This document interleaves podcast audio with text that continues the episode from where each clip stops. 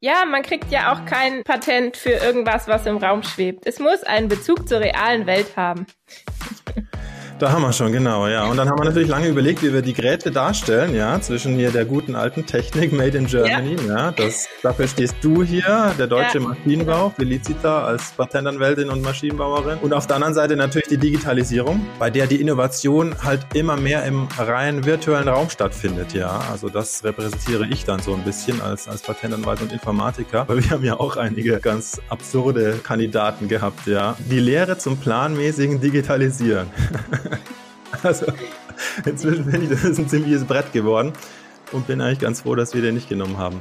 Ja, aber, aber ich fand es ganz gut auf dem Findungsweg, weil es ja doch eigentlich geholfen hat, rauszufinden, was wir wollen. Du hattest mit den Naturkräften die Idee, ne? Ich weiß es gar nicht mehr so genau. Ich glaube, ich hatte Schwerkraft, also ja, irgendwie sind wir über die Schwerkraft oder das Drehmoment zu den Naturkräften mhm. gekommen.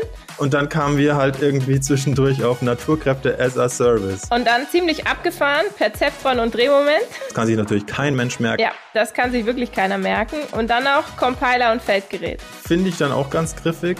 Letztendlich ist es dann aber geworden Datenfluss und Drehmoment, ja, der Podcast für Digitalpatente in der Industrie. Starten werden wir in Folge 1 auch gleich mit einer ganz steilen These, damit es nicht langweilig wird. Ähm, ich werde nämlich behaupten, dass Maschinenbauer, wenn sie Digital-Patentanmeldungen schreiben, viel zu strukturell denken. Und ich befürchte, da wirst du mir gehörig Feuer geben. Aber sicher doch, weil das kann ich nicht auf mir sitzen lassen.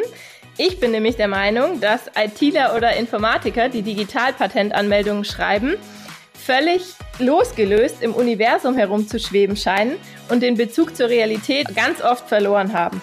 Und dann wundern sie sich, dass sie kein Patent bekommen, weil die Erfindung als nicht technisch angesehen wird.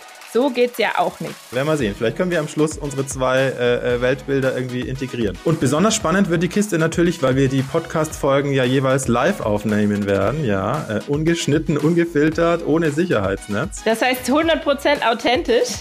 Absolut, ja. Und ein bisschen Angst habe ich auch davor, ehrlich ja, gesagt. Ich auch, aber ohne Show, also alles echt. Das wird auf jeden Fall eine spannende Sache. Los geht's am 4. März live auf LinkedIn und auf YouTube. Und danach gibt es dann die Aufzeichnung jeweils zum zeitsouveränen Anhören in allen gängigen Podcast-Catchern. Wir würden uns freuen, wenn Sie uns unterstützen, indem Sie uns abonnieren und vor allem Ihren Kolleginnen und Kollegen davon erzählen. Wir sind Felicita Banzaf und Bastian West. Und das ist Datenfluss und Drehmoment. Der Podcast für Digitalpatente in der Industrie.